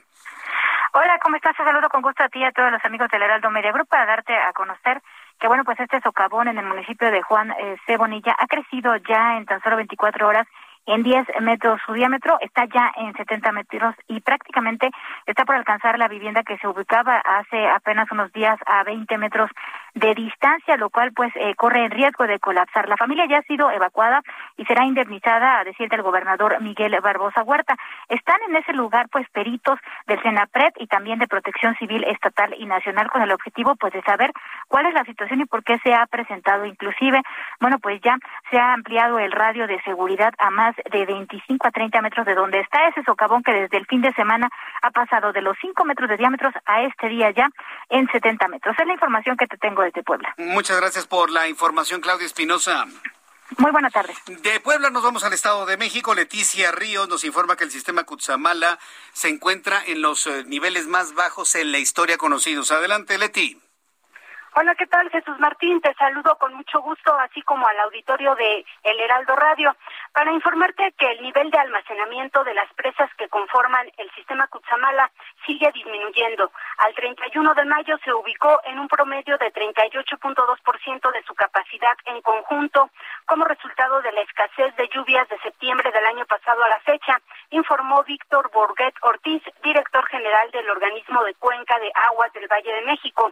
Mientras que la presa Madín, eh, ubicada entre los límites de Naucalpan y Atizapán, de donde recordará se tiene planeado enviar agua a algunas zonas de la Ciudad de México, esto se ubica en el nivel cercano al 100% de almacenamiento en este momento, de acuerdo con el reporte presentado por el funcionario. Durante la sesión semanal del Comité Nacional de Grandes Presas de la Comisión Nacional de Agua, con agua, precisó que la presa Villa Victoria está al 26.1% de almacenamiento, en tanto el bosque en 33.8% y Valle de Bravo está en 46.2%. Como comentabas Jesús Martín, los niveles más bajos de los últimos 25 años dijo que el almacenamiento en general del sistema Cutzamala es de 298 millones de metros cúbicos, es decir, 177 millones menos eh, de la media histórica. Eh, eh, señaló que este almacenamiento sigue con tendencia a la baja, aunque por fin estamos viendo que empieza a concentrarse y a generarse lluvias más constantes en la zona. Hasta aquí mi reporte, Jesús Martín. Muchas gracias por la información, Leti. Gracias, buenas tardes. Hasta luego, muy buenas tardes. Está gravísimo, ¿eh? La sequía. Y, aunque llueva mucho y, le esté presentando informes de grandes inundaciones en el oriente del Valle de México, no es una lluvia, no es una cantidad de precipitaciones que nos puedan ayudar a mitigar lo que es la sed que está viviendo México. México tiene sed. Y, tiene que ver precisamente con, con, con, este fenómeno de sequía que tenemos pues ya desde el año pasado. ¿Por qué tenemos sequía? Es el, asunto es cíclico y sabe que está relacionado con el sol, porque la, la, sequía no nada más es de México, es de varias partes del mundo. Canadá, Estados Unidos también han reportado sequía, países europeos también reportan sequía. Tiene que ver con el comportamiento solar. Estamos terminando el mínimo solar de cada 11 años, que por cierto en esta ocasión como que se adelantó un año. Pasaron 10 y empezó uno de los mínimos solares más importantes en la historia conocida desde la observación del Sol. Nunca había tenido una actividad tan baja el Sol. ¿Qué pasa? Baja la actividad solar, se evapora menos el agua, se evapora menos el agua de los mares, hay menos nubosidad y los rayos solares, aún calientes, inciden sobre, sobre los terrenos, generando sequía. Cuando el sol incrementa su actividad con las manchas solares, cuando empieza con el ciclo de una actividad acelerada, la evaporación de las aguas es mucho más eficiente. Y contrario a lo que algunos piensan, ay, aumenta el sol y se van a derretir los polos, no, por el contrario. En el momento en el que hay una mayor evaporación, tenemos una mayor capa nubosa sobre la atmósfera. ¿Y la capa nubosa qué hace? Proteger a la Tierra, refrescarla con lluvias y bajar la temperatura. Es, un equilibrio tan delicado en la relación Sol-Tierra, Tierra-Sol, en donde con una mayor actividad se evapora el agua y esto nos ayuda como una capa protectora donde la nubosidad blanca rechaza gran cantidad de la luz solar y esto nos ayuda a disminuir la temperatura, a refrescarla con lluvia, a recuperar el agua potable en este proceso de, de, de evaporación, condensación y ayuda a recuperar los hielos de los polos. Baja la actividad solar, se va la capa de evaporación del agua y por eso tenemos estos fenómenos que ahora nos afectan. Por lo tanto, ahora que ya empezó su actividad solar más activa, se, cree que para el año 2023 y 2024 se tenga yo una creciente en cuanto a actividad solar y podrían mejorar las condiciones de lluvia en el mundo para el año 2023-2024. Así que nos falta 2021 buena parte de 2022 y a ver si a mediados del 2022 las cosas mejoran en cuanto a la lluvia y a las condiciones de, humedad en todo nuestro planeta. Son las 7 con 18, las 7 con 18 horas del centro de la República Mexicana. Pues mientras no tenemos agua, algunos están más preocupados, pero por el dinero en la bolsa. Economía y finanzas con Héctor Vieira. La Bolsa Mexicana de Valores cerró la sesión de este martes con una pérdida del 0.32%, luego de retroceder 163.6 puntos, con lo que el índice de precios y cotizaciones, su principal indicador, se ubicó en 50.722.35 unidades. En Estados Unidos, Wall Street cerró con balance mixto, ya que el Dow Jones ganó 45.86 puntos para ubicarse en 34.575.31 unidades. En contraparte, el Standard Poor's retrocedió 2.07 puntos, con lo que se ubicó en 4.202.04 unidades, mientras que el Nasdaq perdió 12.26 puntos para ubicarse en 13.736.48 unidades. En el mercado cambiario el peso mexicano se mantuvo sin cambios frente al dólar estadounidense, al cotizarse en 19 pesos con 80 centavos a la compra y en 19 pesos con 94 centavos a la venta en ventanilla. El euro por su parte se cotizó en 24 pesos con 23 centavos a la compra y 24 pesos con 42 centavos a la venta.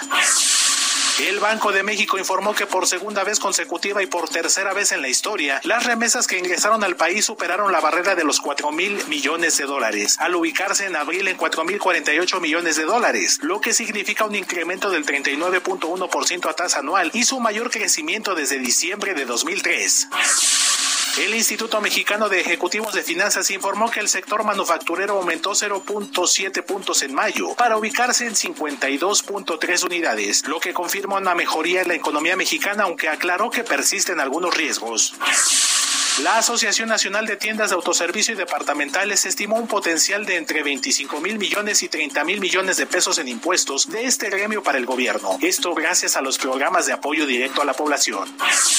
La Organización para la Cooperación y el Desarrollo Económicos mejoró su expectativa de la economía mexicana y espera que crezca 5% durante 2021. Esto significa medio punto más al 4.5% estimado previamente. El australiano Matías Corman asumió este martes el cargo de sexto secretario general de la Organización para la Cooperación y el Desarrollo Económicos, OCDE, en sustitución del mexicano José Ángel Gurría, quien estuvo al frente del organismo desde el primero de junio de 2006. Informó para las noticias de la tarde Héctor Vieira. Muchas gracias, Héctor Vieira, por la información de Economía y Finanzas. Ya el reloj marca las 7.21, las 19 horas con 21 minutos, hora del centro de la República Mexicana. Me da mucho gusto saludar a través de la línea telefónica a Juan de Dios Pontigo Loyola. Él es el candidato a diputado local por la coalición PRI-PAN-PRD por el Distrito 13 del Estado de Hidalgo. Estimado Juan de Dios Pontigo, bienvenido al Heraldo Radio. Muy buenas tardes.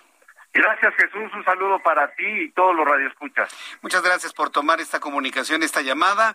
¿Cómo ha ido la campaña durante todos estos días? Sobre todo una campaña, un tiempo de campaña bastante difícil en esta recta final, peligroso por momentos, hemos conocido cosas que han ocurrido.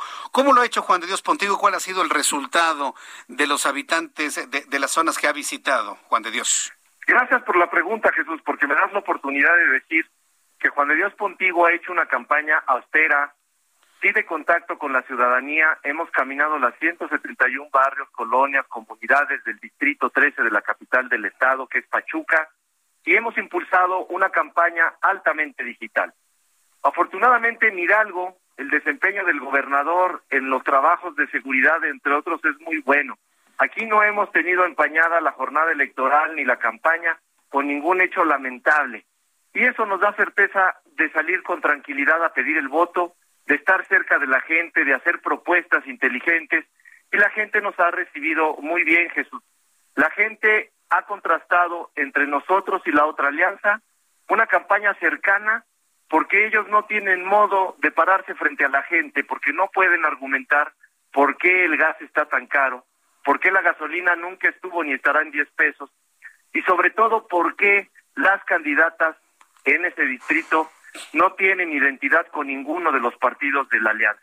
Nosotros sí estamos haciendo una verdadera campaña cercana con la gente y sobre todo con contenido.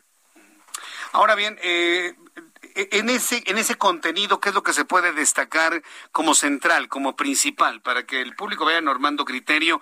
Pues en esta idea de que la gente al tomar en cuenta estas propuestas, pues vayan y voten, Juan de Dios. Claro, Mira, lo primero es que estamos tratando de prestigiar el oficio político. Juan de Dios Pontigo es un candidato que tiene doctorado en ciencias políticas y sociales. Soy el único candidato que tiene aprobados y vigentes los controles de control y confianza, todos estos estudios que nos hizo el gobierno federal. Y sobre todo somos candidatos que están proponiendo cercanía.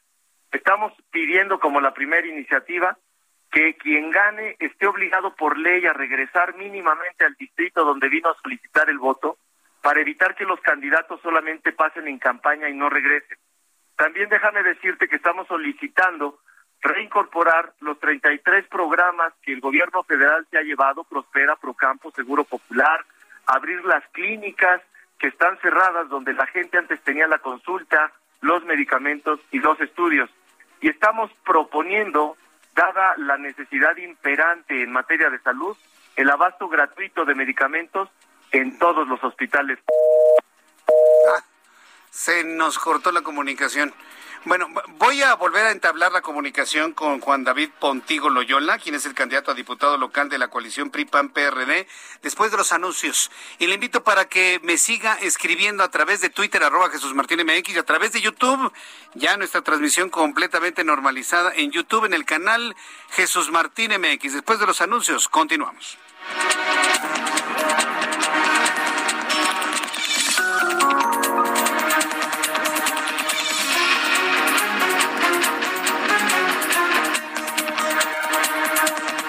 Escuchas a Jesús Martín Mendoza con las noticias de la tarde por Heraldo Radio, una estación de Heraldo Media Group.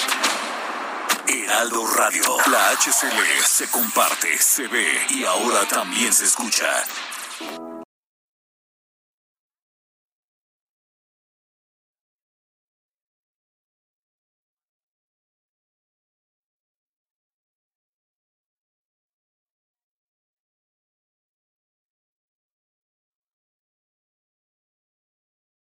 Heraldo Radio. La HCL se comparte, se ve y ahora también se escucha.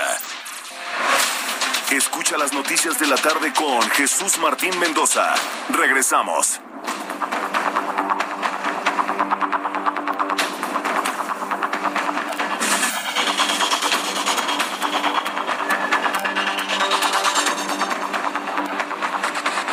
Son en este momento las siete y media, las 19 horas con 30 minutos, hora del centro de la República Mexicana. Entro en contacto nuevamente con Juan de Dios eh, Pontigo Loyola, quien es el candidato a diputado local por la coalición PRI-PAN-PRD en el distrito 13 del estado de Hidalgo.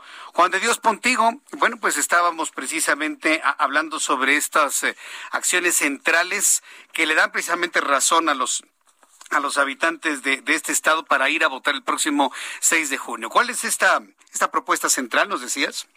Claro, Jesús.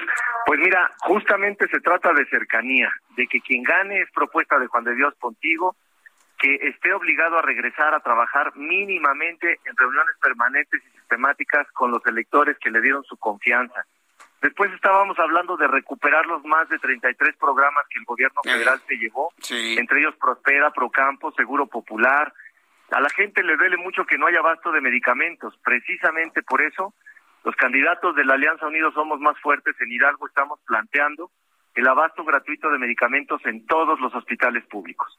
Y nos hemos acercado con las distintas barras, colegios, organizaciones de la sociedad civil, con las diferentes voces que hay en el Estado, para generar una propuesta inteligente en ejes como salud, seguridad, educación, medio ambiente y gobierno, entre otras cosas, Jesús Martín. Eh, eh, esto de la recuperación de los programas, esto de la, de la recuperación de los programas, eh, de alguna manera tienen que asumirse a nivel estatal, inclusive a nivel municipal. He visto que algunos presidentes municipales y algunos gobernadores han hecho enormes esfuerzos para recuperar todos estos programas que quitó de la noche a la mañana y sin explicación alguna el presidente de este, de este país. Eh, eh, esto no, no descalabra las finanzas públicas de, de un municipio o del mismo Estado. ¿Cómo resolverlo desde el propio Congreso, Juan de Dios?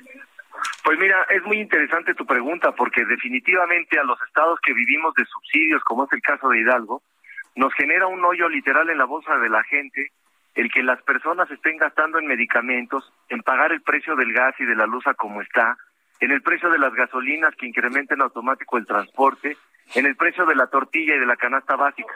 Afortunadamente tenemos un gobernador inteligente, comprometido, por ejemplo, en el tema de salud ha compensado las becas que se perdieron y no hay un solo niño en Hidalgo que no tenga libros y útiles escolares. Ese es una, un ejemplo nada más del compromiso que podemos tener a través de un gobernador comprometido. Pero desde luego la que está molesta es la gente. La gente está molesta porque el primer acto de corrupción es precisamente aspirar a un encargo público para el que no se está preparado. Déjame decirte que tristemente en Hidalgo la alianza de enfrente no está haciendo campaña. La alianza de enfrente no se puede parar enfrente de la gente para explicar por qué están cerradas las clínicas, por qué hoy las personas tienen que pagar medicamentos, consultas y estudios, por qué no hay medicamentos para niñas y niños con cáncer, entonces, como ellos no tienen argumento y te decía yo, ni siquiera tienen identidad de partido, los propios morenistas en Hidalgo, déjame decirte, y en particular en Pachuca, están muy molestos porque las candidaturas se las dieron a un grupo. Y ese grupo lo que está viendo es estrictamente por sus intereses. Ha quedado manifiesto públicamente en los debates que hemos tenido. En la capital del estado de Hidalgo hay dos distritos, el 12 y el 13, y en ambos distritos la gente tiene muy claro que la otra alianza no trae propuesta, no trae identidad y tampoco tiene ganas ni de resolver las cosas ni de hacerles frente. Hoy estamos viviendo una circunstancia distinta, Jesús Martín, en México y en Hidalgo, y la gente está muy optimista porque reconoce la trayectoria de las los candidatos de esta alianza, la seriedad de los partidos que la conforman y porque tienen la necesidad de volver a creer en alguien que sepa hacer política de manera profesional, como es en el caso de estos partidos. Hay, hay un asunto que, que, me gustaría escuchar de, de, Juan de Dios Pontigo sobre estas aclaraciones que pues ya todos los partidos políticos, incluso los de esta alianza PAN, PRI, PRD, están haciéndole a la población. Algunos candidatos de la otra alianza o del partido en el poder han insistido que si pierden la elección, quienes ganen van a quitar todos los programas sociales. Esto es una gran, gran mentira, porque pues hay programas que son constitucionales, están hechos por ley. Eh, por supuesto. ¿Cómo, se está explicando esto? Es, una gran calumnia. ¿Cómo le están explicando esto al electorado? Que no es verdad que les van a quitar los programas sociales. La gente, Jesús Martín, no es tonta. Pese a que aquí en Hidalgo están recibiendo llamadas los adultos mayores, por ejemplo, intimidándolos de que les van a quitar los programas, se les ha explicado que ese programa ni lo inventaron ellos y está elevado a rango constitucional, por lo cual no se los pueden quitar. Por el contrario, lo que la gente, y yo creo que va a ser un buen termómetro en esta elección, es que sí estamos teniendo participación de las personas en las encuestas digitales, en redes sociales. Ahorita mismo tengo mala comunicación contigo porque estamos en el cierre de campaña, y tenemos más de cinco mil personas aquí en un estacionamiento al aire libre, con un gran ambiente, cuidando las medidas sanitarias, pero esa es la respuesta de la gente. Hoy la gente va a salir a calificar la elección en Hidalgo y estoy seguro, sin temor a equivocarnos, que la gente nos va a llevar al triunfo, porque la política tiene que estar por encima de los políticos, Jesús Martín, y nadie ni nada debe de estar por encima del interés superior de la gente, como en este caso la salud, la alimentación, la seguridad, el reclamo que tiene la gente en tener obras y servicios públicos de calidad aquí en Pachuca. Pues qué bueno que se aclara esto, porque sí, a mí me, me ha sorprendido mucho cómo va ahora la estrategia para pues eh, decir esa gran mentira y lo digo claramente nosotros hemos periodísticamente seguido la conformación de los programas sociales algunos muy justos para algunos sectores de, la población y le están metiendo miedo a la gente de que van a perder el regalo del dinero o el apoyo específico y demás. Yo creo que hacen bien ustedes en aclarar que eso es una gran gran mentira Juan de Dios. Así es fíjate y la gente no se está dejando engañar. Qué bueno. La gente quiere participar Aquí más que ganarles a ellos, estamos tratando de vencer el abstencionismo. Estas elecciones intermedias, como la de Hidalgo, tienen menos participación, pero estamos muy confiados en que la gente va a salir a calificar el desempeño del gobierno federal y por eso es que ellos, Jesús Martín, no están haciendo campaña. Por eso le digo a tu auditorio, súbele el volumen a tu radio para que escuchen claro y fuerte que esta elección en Hidalgo la va a ganar contundentemente la alianza unidos somos más fuertes, va por Hidalgo. Y le subimos el volumen a la radio para escucharlo de esa manera. Pues muchísimas gracias, Juan de Dios Pontigo. Fuerte abrazo hasta el estado de Hidalgo. Vamos a estar muy atentos en la cobertura del Heraldo de México, radio, televisión, prensa, web. Y pues, una vez conociendo los resultados, nos volveremos a poner en contacto. Muchas gracias, Juan de Dios.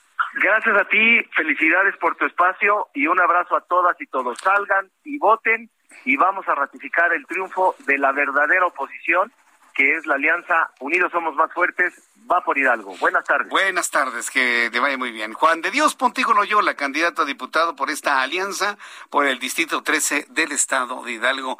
Y si en el Estado de Hidalgo también se le sube el volumen a su radio, por supuesto. Cuando son las 7.38, 7.38 horas del centro de la República Mexicana, quiero informarle así eh, rápidamente que se propie eh, la presidencia de la República bajó el del canal de YouTube del Centro de Producción de Programas Informativos y Especiales, se propie, las conferencias de prensa matutinas del del presidente de este país desde el 31 de marzo a la fecha. Sin embargo, los videos de las mañaneras permanecen en el canal de YouTube, Facebook y Twitter del presidente y del gobierno de México. Además de que también continúa el video del informe de los 100 días del tercer año de gobierno federal, cuya difusión, de acuerdo al Tribunal Electoral del Poder Judicial de la Federación, viola la veda electoral. Esto es muy emblemático de lo que no queremos en este país. Aquí no queremos un partido y un individuo que se pasa la ley por el arco del triunfo. Están diciendo que lo baje de todas las plataformas. Yo no quiero un administrador que se pasa como el aire ya sabe por dónde a la ley y a lo que le ordena la institución ciudadana. No es ningún dios ni ningún tlatoani, es un servidor público, es un sirviente para que me lo entienda. Es un sirviente que está contratado por nosotros y le pagamos para que administre el país, el, recurso del país. No es más que eso, ¿eh? Pero no se entiende. Se sienten, se sienten como reyesuelos y no lo son. Le están diciendo que quite esos videos porque viola la veda electoral. Y el primero que debería enseñar a respetar la ley no la respeta. Yo no quiero eso para mi país. ¿Y sabe qué? Somos millones de mexicanos que no queremos eso para nuestro país. Alguien que se pasa la ley, ya sabe usted por dónde. Sí, por ahí, por ese espacio. Que lo baje. Que el de YouTube, de Facebook, que los bajen. En el primer segundo del lunes 7 de junio, que los vuelvan a subir. Pero respeten la ley eso es lo que les exigimos millones de mexicanos.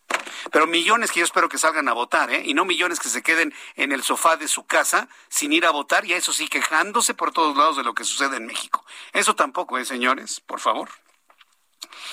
Tengo una línea telefónica a Eduard Martín Borregón, quien es director de Datos, Periodismo y Tecnología de la, en la organización Poder. Me da mucho gusto saludarlo. Bienvenido al Heraldo. ¿Cómo le va? Buenas tardes. Hola, buenas tardes a ti y a toda la audiencia. Tenemos un gran problema con el desabasto de medicamentos en México. En una estrategia para evitar supuestamente la corrupción, muchos sectores se han quedado sin medicamentos. Desde su punto de vista, ¿dónde está el problema y cómo se puede solucionar? Uf, el problema es gigantesco. Sí. Ah, deberíamos empezar, pues de entrada, en un, en un sistema de sanidad complejísimo porque ya me dirán por qué tenemos, por qué has de aprenderte de memoria la clínica y no podemos ir a cualquier clínica, o por qué, o por qué está tanta, tanto porcentaje de la, de la población dependiendo de la sanidad privada. Pero aquí luego seguimos, ¿no? Y en cosas que sí que tienen razón, uh, que alguna, algún dato bien sí que, sí que lleva, ¿no? Es que realmente el dinero que se invirtió en los mismos proveedores es increíble es increíble que se, que se concentrara tanto dinero en tan pocos proveedores durante 10 años. Eso, la verdad, no ayudó para nada. Pero los precios en que compra la administración también están sobreprecio si los comparamos con otros. Entonces, el problema es absoluto. Es aquello de derribar y volver a construir casi casi. Ahora bien, eh, yo, yo estoy de acuerdo en que había preferencias, un inter, eh, eh, una intermediación verdaderamente voraz, sí, completamente estoy de acuerdo, precios elevadísimos para los que compramos medicamentos, pero lo que queremos la gente es tener la certeza de un medicamento. Y a lo mejor tal vez a un padre de familia que tiene a su hijo muriendo de cáncer, pues no le importa si, si va por cinco caminos el medicamento y le llega dos veces más caro. Lo que necesita es el medicamento. Y hoy ni barato, ni caro, ni se tiene. Estamos en el peor de los mundos. ¿Cómo lo solucionamos? Por supuesto. A ver, aquí hemos de pensar de que en realidad las compras y el desabasto forman parte de, un mismo fenómeno. Una mala compra generará desabasto y un desabasto debe generar una compra de emergencia para atender ese problema al instante. Entonces, no podemos estar analizando las dos cosas por separado cuando, cuando estamos mirando el sistema. Cuando estás en el hospital y tienes a tu, a tu hijo, Ali, tu hijo, tu hija, o tú mismo que no puedes estar recibiendo medicamentos, este momento es trágico y hay que evitarlo a toda costa y a todo costo. Eso es clarísimo. Entonces, nosotros aquí, por ejemplo, en las cosas que hemos podido investigar, unas cosas que sacamos en este proyecto que sacamos hace un par de semanas, que se llama Salud, Dinero y Corrupción, pues vimos algunas cosas que, por ejemplo, a mí me que horrorizarán, ¿no? Y te pondré un ejemplo, un medicamento, metformina. La metformina es un medicamento para tratar la diabetes tipo 2, casi tan básica como la insulina, ¿no? De la misma de la misma necesidad. Tenemos un sobrecosto acumulado de 2008 a 2018 de 52 millones de pesos. Con estos 52 millones de pesos ah, podríamos haber comprado 9.5 millones de unidades de, de metformina. Y ahora, en los, en los últimos años, tenemos 636 reportes de desabasto. Claramente no estamos funcionando. Entonces, lo que necesitamos es cambiar la estrategia y cambiar la estrategia de compra. ¿Y en qué líneas podemos cambiar la, la, estrategia de compra? Pues en primera instancia, el hecho de pasar y cambiar a la, a la, a la UNOPS en sí mismo no es una mala estrategia, puede servir pues para cambiar y conseguir precios más baratos. Normalmente la UNOPS ofrece precios más baratos. Entonces, empezar aquí. ¿Cuál es la pega de la UNOPS? Que necesitas trabajar con muchísima antelación. Ya hemos visto que el gobierno en los años 2018 y 2020, haciendo las compras anticipadas, no lo hizo bien. Entonces no está, con toda probabilidad podemos deducir que no, no está anticipando bien las compras. Esto es un problema en el momento de realizar las compras. Hay que anticipar bien las compras. ¿Cuál es el otro problema de los NOPS? Es un problema a largo plazo. Nos quedamos sin industria porque estamos yendo a comprar al, al, extranjero. Y eso lo hemos visto muy claro ahora mismo con la pandemia. ¿En qué? En que México estaba intentando comprar ventiladores y no encontraba ventiladores. México y todos los países del mundo. ¿Por qué? Porque no teníamos una industria local. Entonces, al mismo tiempo que se desarrolla la UNOPS para deshacer y para conseguir precios más baratos, lo que hay que fomentar es una industria, no unos distribuidores. Hay que fomentar una industria local que genere precios, medicamentos de calidad y a buen costo que den trabajo a los mexicanos y salud a los mexicanos. Esto es la línea hacia donde hemos de, trabajar. Vaya, pues sí, es, un, es un problema sí complejo en cuanto a organizarlo, pero yo también lo veo con un problema del tiempo, es decir, una organización a largo plazo y, y con la preocupación de que, bueno, pues tenemos un administrador central que quiere hacer las cosas a su modo y que no ve las cosas de manera práctica. Eso nos mete en un problema que a mí en lo personal, a, a millones de mexicanos, nos hace visualizar soluciones cuando él se vaya, ¿eh? más allá del 2024. ¿O cómo lo ven en poder? Nosotros en Poder lo que intentamos es uh, buscar soluciones y no entrar en espacios partidistas. Entonces, uh, el presidente vemos equivocaciones, vemos aciertos del presidente en ambos casos, preferimos no, no entrar a definirlo uh, directamente y somos críticos con todos. Y este es nuestro punto. Entonces, nosotros, ¿qué es lo que vemos que está haciendo la el, el presidente? No está atendiendo el desabasto. Y este debe ser la prioridad número uno de atender el desabasto y de darle soluciones. Vemos que el diagnóstico o varias de las cosas que dijo, hay algunas cosas que están ciertas. También vemos que está dejando de publicar los datos y que al menos antes podíamos medir el sobrecosto y medir las compras y ahora no lo podemos hacer. Entonces, hay que seguir trabajando y nosotros, al menos desde nuestra parte, seguiremos siendo críticos para que se siga avanzando y se cumplan los derechos de todos, de todos y todas las mexicanas. Bien, Eduard Martín Borregón, agradezco mucho estos minutos de comunicación con el Heraldo Radio y para conocer más de, de, de estos documentos, análisis, para conocer más a poder, eh, página de internet, redes sociales, por favor, para que el público pueda entrar, por favor. Sí, mire, uh, nos encontrará en poderlatam.org, nuestra web, Poderlatam en Twitter, Poderlatam en Facebook, arroba poderlatam, y el especial concretamente de medicinas lo encuentran en salud, dinero y corrupción.mx. O si ponen salud, dinero y corrupción en Google, seguro que les aparecerá en los primeros resultados. Correcto. Muy bien, pues Eduardo Martín Borregón, muchas gracias por este tiempo para el auditorio del Heraldo. Muchas gracias. Muchísimas gracias. Un abrazo a ti y a la audiencia. Abrazo, hasta luego, que le vaya muy bien. Bueno, pues ahí está eh, lo, lo, que se ha planteado y pues sí, tenemos que buscar algún tipo de solución, pero sí, yo en lo personal, al fin, al fin que estamos usted y yo aquí platicando, usted y yo y nadie nos oye, al fin, sí, porque hay, hay por ahí algún, algún individuo de ojo saltón que dice, no, pues, ¿quién lo oye? Nadie oye a Jesús Martín en las tardes. No, hombre, ¿cómo ve? Sí, seguramente tiene el radio apagado durante las tardes el señor. Bueno, como sea. Ya que usted y yo estamos aquí platicando, tomando un, ca un café, tomando agua, rodea rodeando la radio en familia, en el transporte público, en el camión, en el micro, en el Uber, en el Didi, en el Cabify, en el, en el taxi del aeropuerto. Para usted que me está escuchando, yo le voy a decir una cosa. Yo no le veo solución a muchas cosas en este país hasta que se vaya López Obrador. Así. Yo no le veo, ¿eh?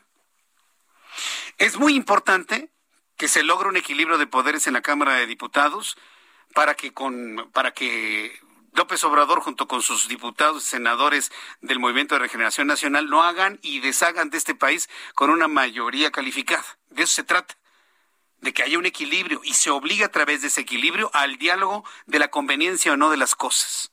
Sí. Para empezar. Pero independientemente de eso, ¿sí? Ya lo amenazó López Obrador hace un mes, mes y medio, si usted se acuerda.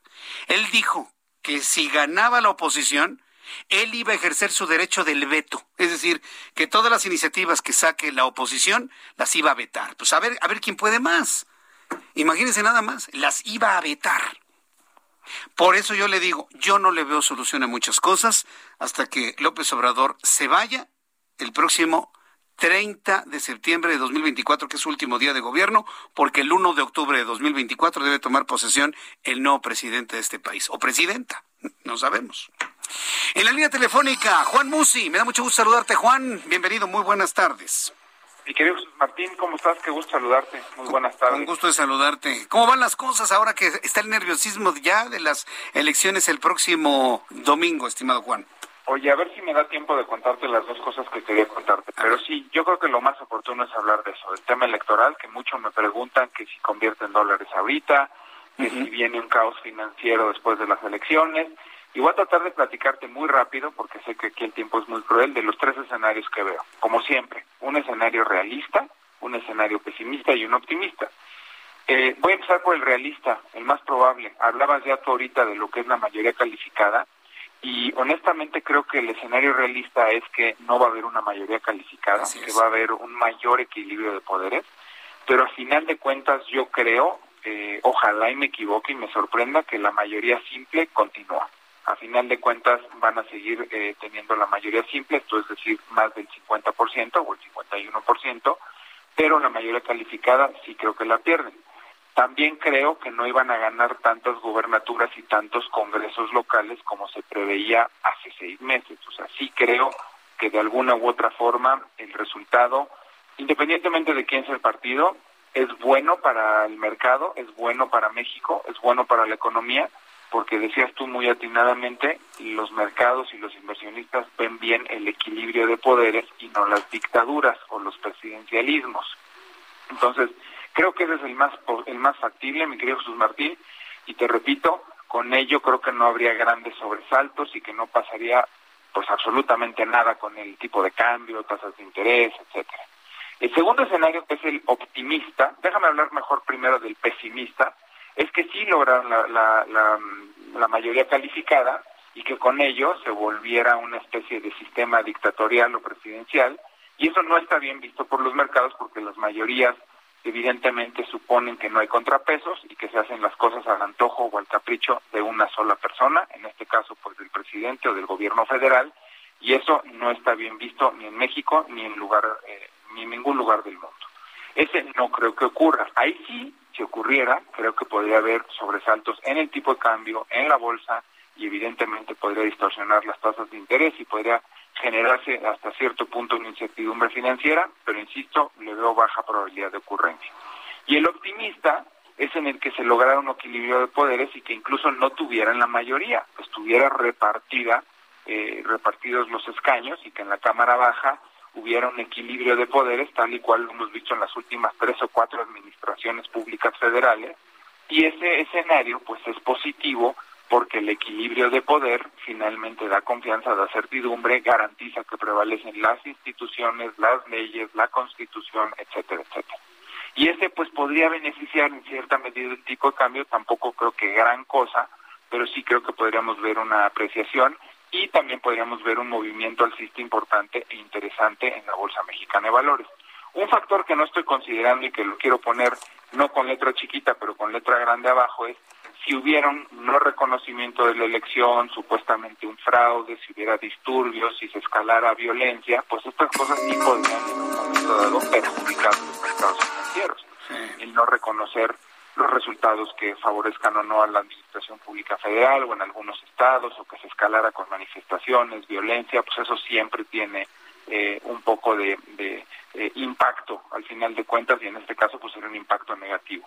Insisto, creo que el escenario más probable es el de que se siga manteniendo la mayoría simple, ya no calificada, que haya y espero una gran participación de la ciudadanía a nivel eh, local y federal, y con ello no creo que haya grandes cambios en los mercados. Ahora, si me preguntas, ¿es momento de comprar dólares antes de la elección y el tipo de cambio sigue debajo de 19.90? Pues sí, ¿por qué no?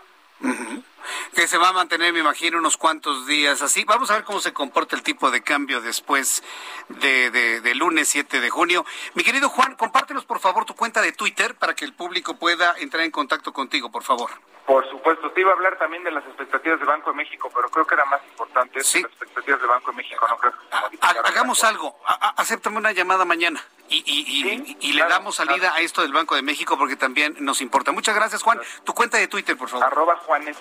Musi, en Twitter, arroba Juan S. Musi, y como sabes, con el compromiso de contestar todas y cada una de las dudas y preguntas económicas financieras. Un abrazo, Jesús Martín. abrazo, Juan, que te vaya muy bien. Gracias. Juan Musi, analista financiero aquí en el Heraldo Radio. Termino informándole que José Luis Salomía dio a conocer que hubo 4.272 muertos más de COVID-19. Le voy a ampliar esta información mañana a nombre de este gran equipo. Lo espero mañana a las 2 por el 10 y a las 6 de la tarde en el Heraldo Radio. Gracias, hasta mañana. Esto fue las noticias de la tarde con Jesús Martín Mendoza. Heraldo Radio, la H que sí suena y ahora también se escucha. Ever catch yourself eating the same flavorless dinner three days in a row? Dreaming of something better? Well, HelloFresh is your guilt-free dream come true, baby. It's me, Kiki Palmer. Let's wake up those taste buds with hot, juicy pecan-crusted chicken or garlic butter shrimp scampi. Mm. Hello Fresh. Stop dreaming of all the delicious possibilities and dig in at HelloFresh.com. Let's get this dinner party started.